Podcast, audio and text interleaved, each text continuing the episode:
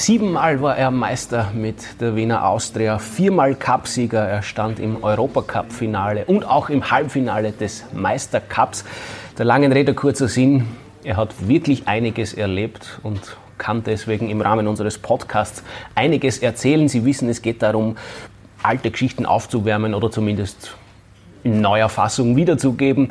Sollten Sie jetzt noch nicht wissen, von wem die Rede ist, dann sage ich, ich freue mich sehr, dass er Zeit gefunden hat. Karl Dagsbacher. Ja, grüß Gott. Herzlich willkommen. Zur Erklärung, wir sind da in einem Gasthaus in St. Pölten. Sie wohnen ja da mehr oder weniger, also wir sind quasi in Ihrer Heimat, kann man sagen.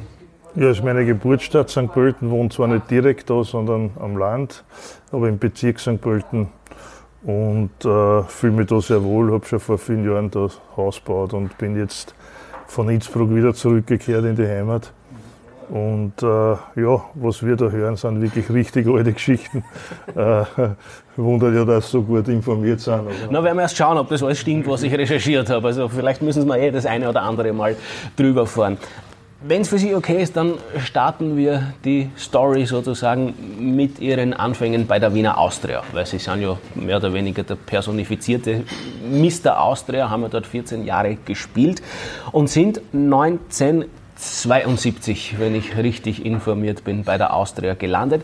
Erster Trainer? 71. 71, na bitte, habe ich das erste Mal falsch recherchiert, habe ich die, die erste am Deckel gekriegt. Also gut, nehme ich gerne mit. Erster Trainer Karl Stotz. Über den muss man was wissen. Ja, ganz genau. Also der Karl Stotz war mein, mein Förderer. Äh, ich bin ja nicht im, habe nicht im Nachwuchs von Wiener Austria gespielt, sondern bin äh, letztendlich von, von einem kleinen Club von, von Statzendorf, der in meiner Heimatort ist, und äh, dann von Kremser Sportclub zu Austria gekommen mit 18 Jahren. Äh, habe mir es eigentlich gar nicht zutraut, muss ich ehrlich sagen. Habe hab mir gedacht, naja, okay, dann gehst du einmal ein Jahr zu Austria und dann schicken sie dich wieder heim und äh, kannst sagen, du warst bei der Austria. Und äh, es sind aber dann 14 Jahre geworden und ein sehr erfolgreiche Jahr.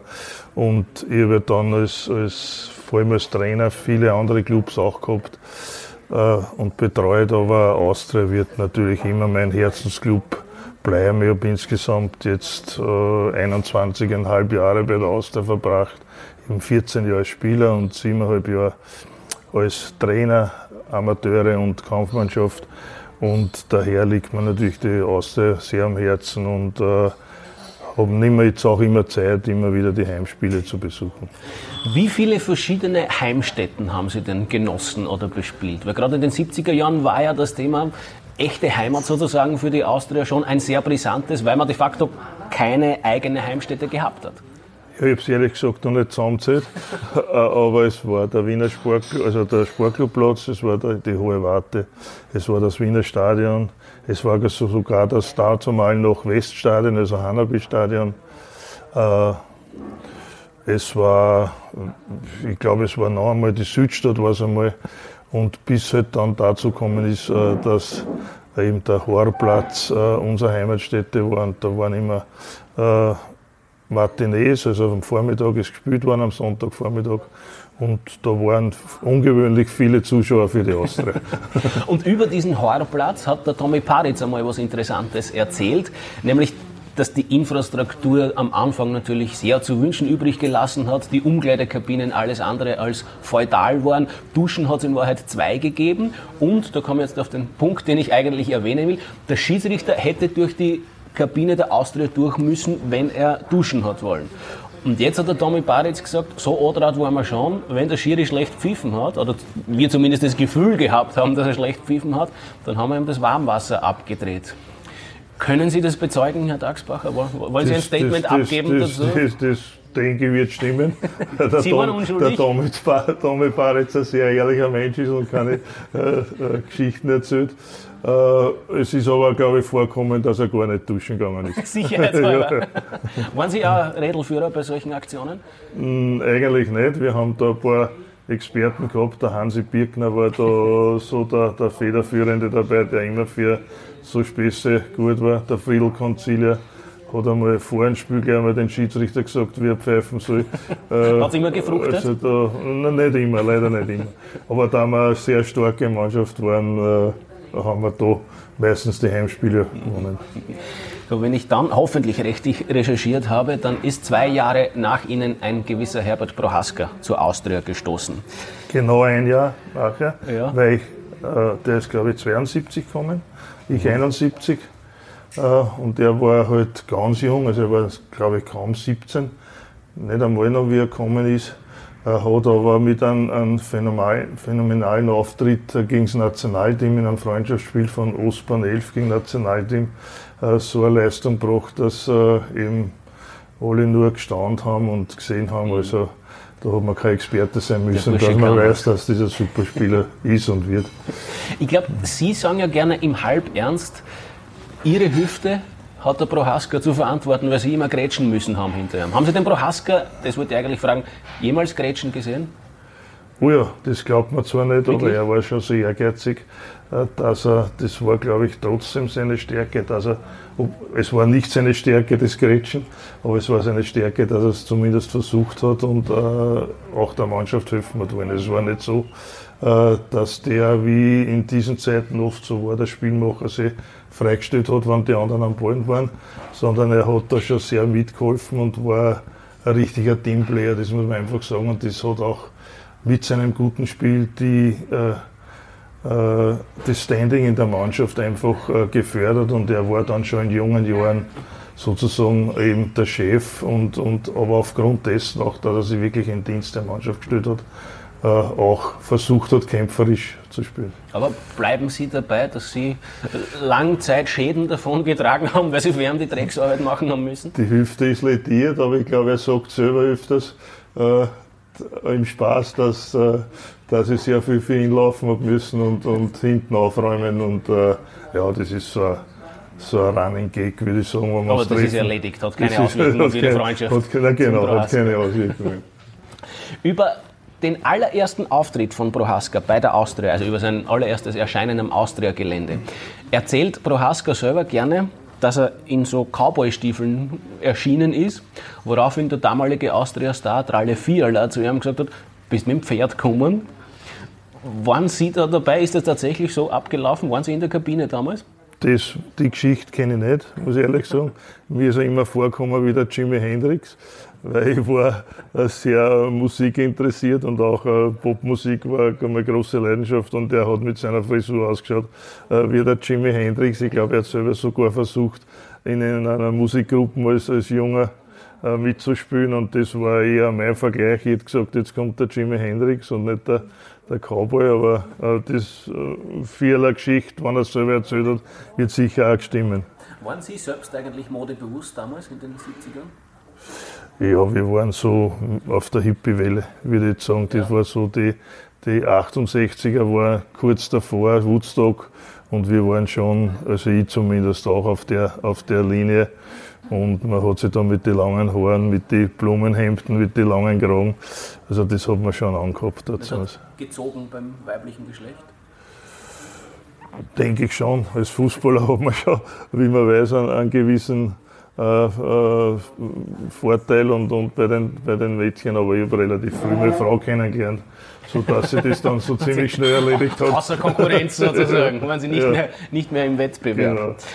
Wenn man über die legendäre 70er-Partie der Wiener Austria spricht, dann fällt zumindest bei den Protagonisten relativ schnell einmal der Name Georg Schurli-Schreitl.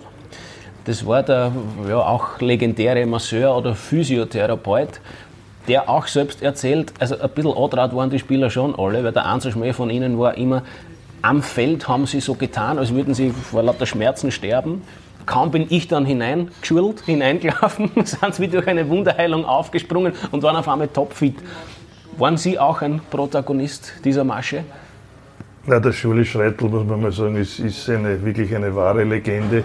Er hat äh, für die Stimmung gesorgt in der Mannschaft, äh, nach den Spielen immer Wiener Lieder gesungen und äh, wir haben dann schon alle mitsingen können, weil wir den Text kennen haben. Und er hat äh, für äh, unzählige Anekdoten gesorgt. Das ist eine Geschichte, die sicher auch stimmt und äh, Aber er, glaube er ist immer relativ gern auch reingelaufen, weil dann hat er das Publikum gesehen und da hat er im Publikum reinwinken können.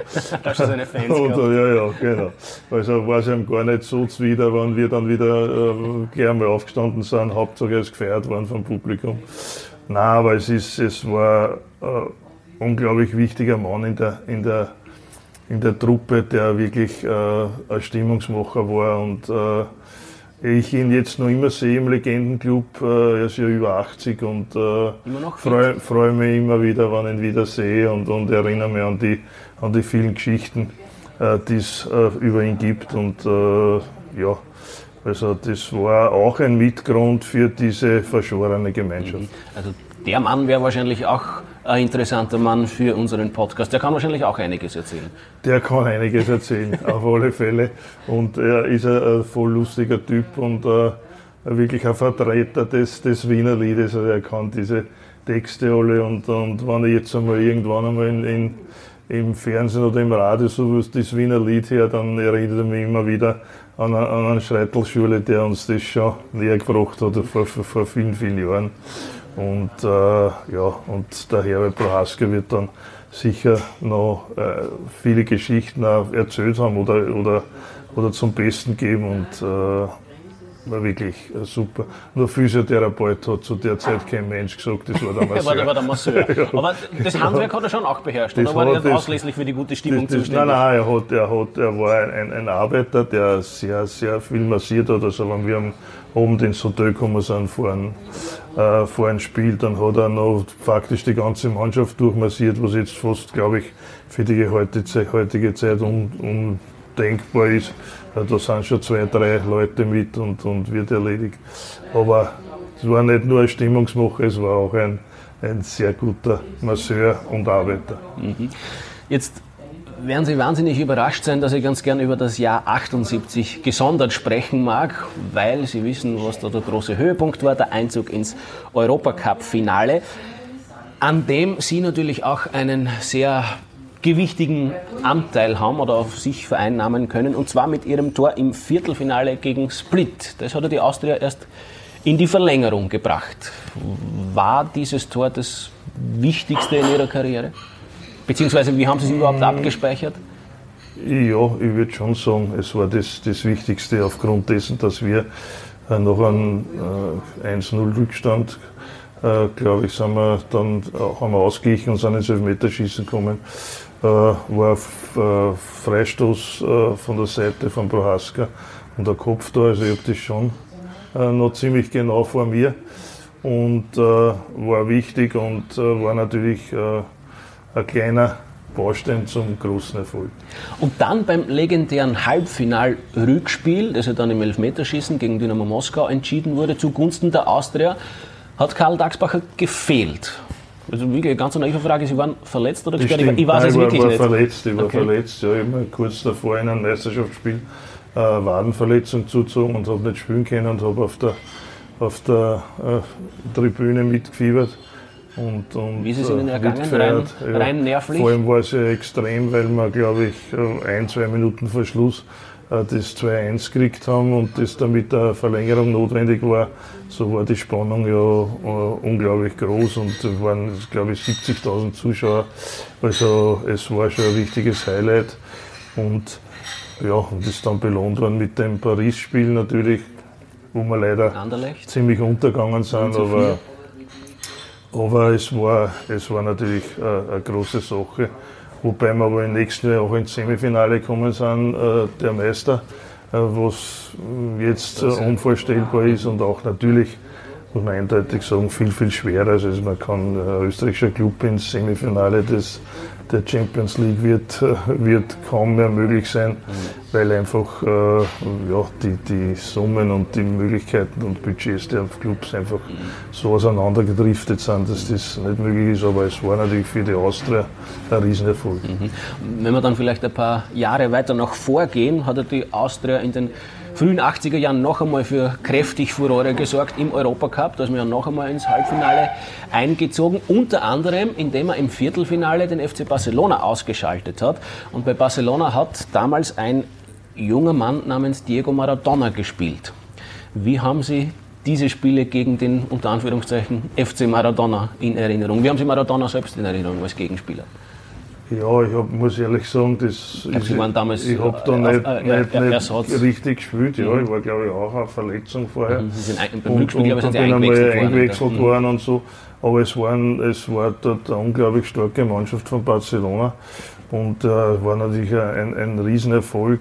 Äh, der Gerde Steinkogler hat da das äh, wichtige Auswärtstor erzielt und äh, äh, ja, es, es, es waren nicht, nicht nur Maradona, es waren da einige Spieler, ich, ich habe es jetzt nicht genau im Kopf, aber ich weiß nicht, zum, zum, zu Beginn Wien war der Menotti-Trainer in, in, in Barcelona dann schon der Latek, was den abgelöst haben. Es waren, das ist dann auch irgendwann mit Maradona verscherzt ja, es war, es war halt, äh, es war halt einfach äh, eine Top-Mannschaft und äh, ja, man kann natürlich äh, wirklich sagen, dass das äh, im, Einzelnen gesehen der größte Erfolg war. Von, wir sind dann gleich gegen Real Madrid äh, gekommen, da sind wir dann ausgeschieden, aber, aber es waren dann schon Highlights im, in einer so einer Karriere und dann Spiele in, in, in Barcelona oder in, in Madrid ist natürlich schon was ganz Besonderes. Mhm. Ich möchte noch einmal ganz kurz zurück in die 70er switchen und da auf den damaligen Erfolgstrainer zu sprechen kommen, nämlich Hermann Stessel. Über den sagt man, der war so ein bisschen der Kumpeltyp und er war einer, der es laufen hat lassen. Man hört seine Ansprachen unmittelbar vor dem Spiel sind ungefähr so abgelaufen, Burschen geht's aus und spielt's wie immer. War es so oder war es schon ein bisschen diffiziler? Er hat, er hat uns auf alle Fälle Selbstvertrauen gegeben mit seinen Aussagen, sie waren so ähnlich. Ja, speziell in der Meisterschaft in, in in Österreich hat einfach gesagt, schaut, ihr seid die besten Fußballer von, von die zwei Mannschaften, was jetzt antreten, wenn ihr genauso kämpft und lauft wie die anderen, werden wir das Spiel gewinnen. So war das, so ungefähr ist, ist das abgelaufen.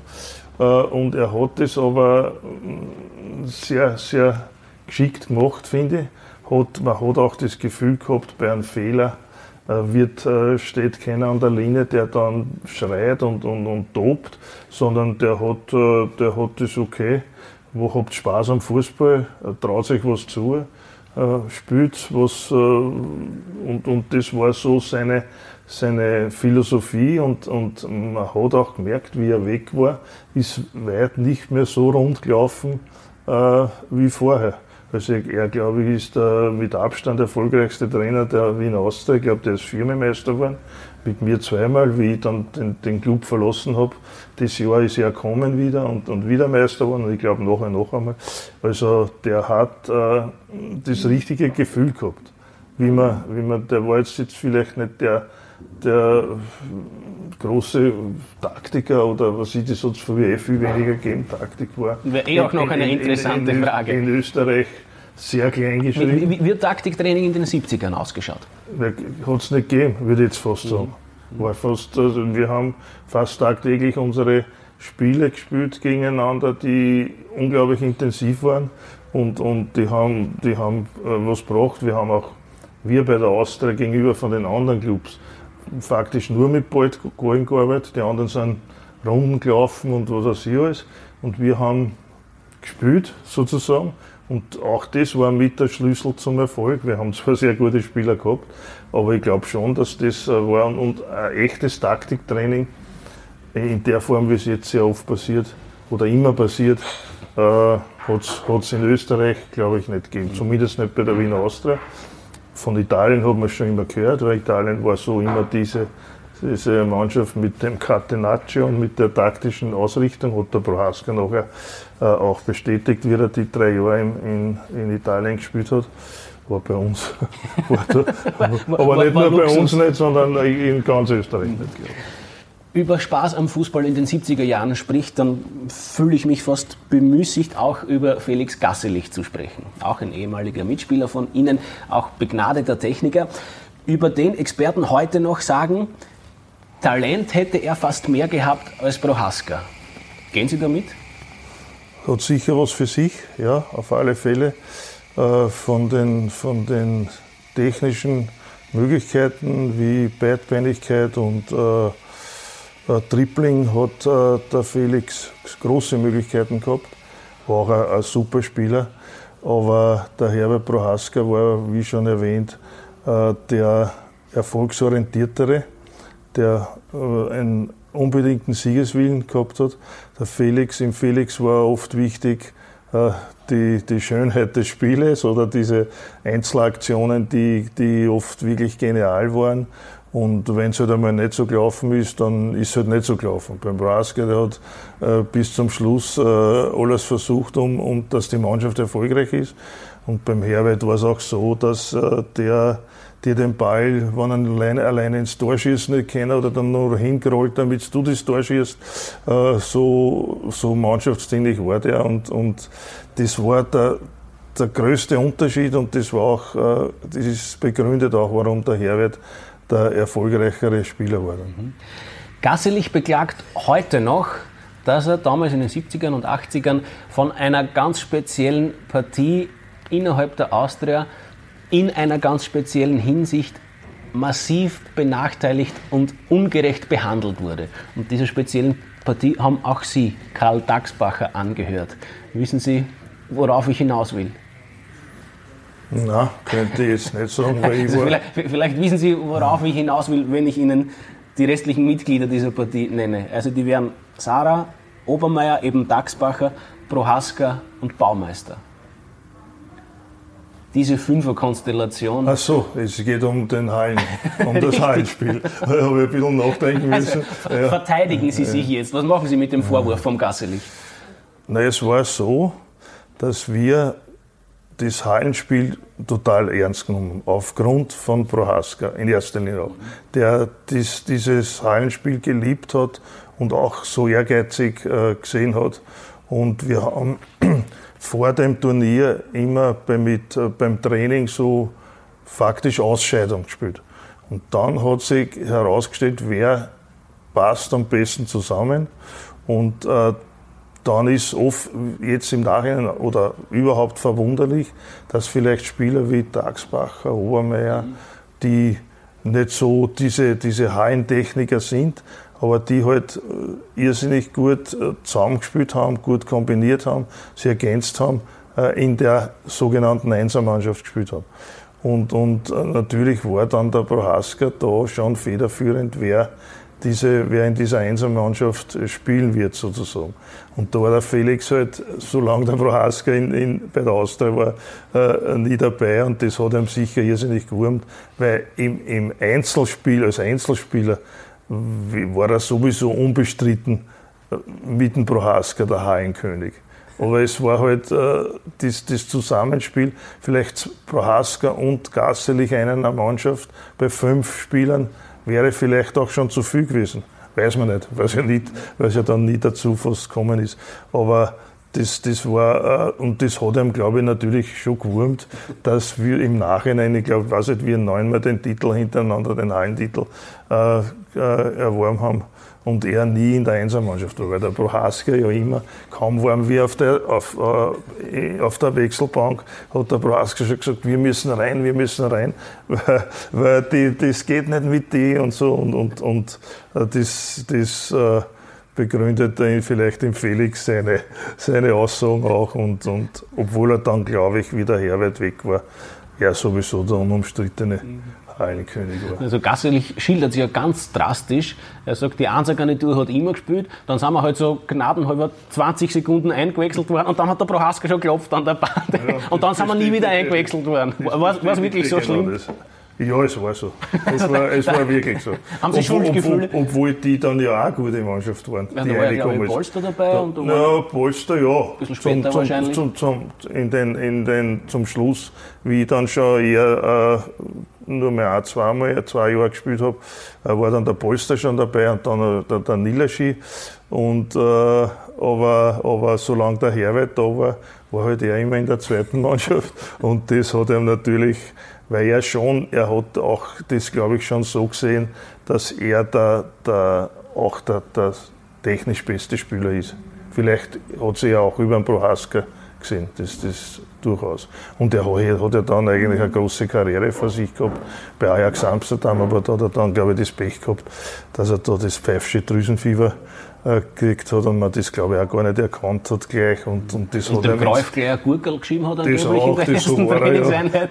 aber, aber, aber ich glaube, diese, diese Krankheit, was er da gekriegt hat, hat ihm schon äh, ziemlich gebremst in, in Holland, weil dann, weil bei Ajax Amsterdam, wenn man dann einmal vielleicht ein Stammspieler ist, das wäre natürlich auch eine, eine ganz eine große Sache. War er ja, glaube ich, bis seiner, bis seiner Krankheit und, und äh, ja, aber er bleibt äh, trotzdem, glaube ich, unvergessen bei der Austria durch sein Jahrhunderttor in der, in der Türkei. damals. Ja, genau. War so ein Ja, ja. Gabelwettbewerb Und die- veranstaltet hat, bevor er das Ja, Tor ja, gemacht ja, hat. genau.